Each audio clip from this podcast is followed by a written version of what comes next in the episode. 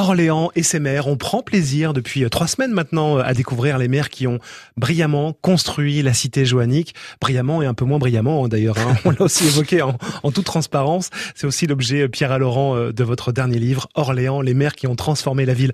Bonjour Pierre Laurent. Bonjour Sébastien. Aujourd'hui, Benoît Lebrun, l'architecte du théâtre, le dernier maire de la Révolution. Tout à fait, qui est assez oublié aujourd'hui, il faut bien le dire. Alors c'est vrai que sous la Révolution, euh, euh, comment dire, le pouvoir est moins concentré et la, la décentralisation qu'a opéré la Révolution n'a pas tout à fait bien fonctionné au départ, euh, à tel point qu'en 1795, donc au bout de six ans, les révolutionnaires, hein, euh, au moment du ce qu'on appelait le directoire, hein, comme régime politique, se disent bah, il faut changer notre fusil d'épaule, il faut concentrer en fait le pouvoir municipal au niveau du chef-lieu de canton et non pas dans chaque chacune des 44 000 communes à l'époque, hein, mais regrouper au chef-lieu, faire véritablement une municipalité de canton et ne laisser que des adjoints, on dirait des maires d'arrondissement un petit mmh, peu, mmh. hein, dans euh, les euh, différents communes.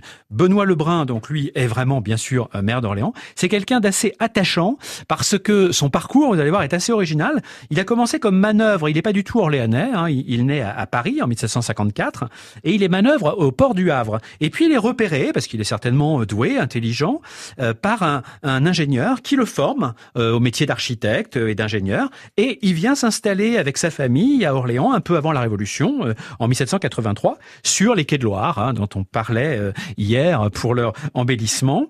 Euh, et pendant la Révolution, il va avoir un parcours très intéressant de euh, d'enrichissement. Vous savez, un peu sur le modèle du, du roman de Balzac Eugénie Grandet qui se passe à Saumur, sur les bords de Loire aussi, et où le père Grandet, maire de Saumur, bah, il achète ce qu'on appelait les biens nationaux, c'est-à-dire des couvents, des églises, des biens qui appartenaient aux nobles qui avaient émigré à l'étranger, et il devient très riche. Bah, c'est ce que fait Benoît Lebrun. Il achète toute une série d'églises, de couvents, y compris Saint-Benoît sur loire figurez-vous. Donc il fait fortune et il en profite pour bâtir le théâtre d'Orléans. Donc pour les Orléanais d'aujourd'hui, hein, l'ancien théâtre d'Orléans. Exactement, l'ancien théâtre, bien sûr, pas le carré Saint-Vincent. Voilà, en hein, face de la salle de de l'étape. Hein, voilà, en face de la salle de l'Institut. Euh, exactement. qui euh, aujourd'hui a été annexé par le maire d'Orléans, justement. C'est ça. C'est bien ça. Juste retour des choses. Et donc Benoît Lebrun, c'est le dernier maire de la Révolution, avant le grand changement, bien sûr. Les maires non plus élus, mais nommés par Napoléon Bonaparte. Orléans et ses maires, un rendez-vous passionnant chaque jour avec euh, Pierre Alaurent, du lundi au vendredi euh, sur France Bleu Orléans et dès maintenant sur francebleu.fr. Merci Pierre Alaurent, à demain. À demain.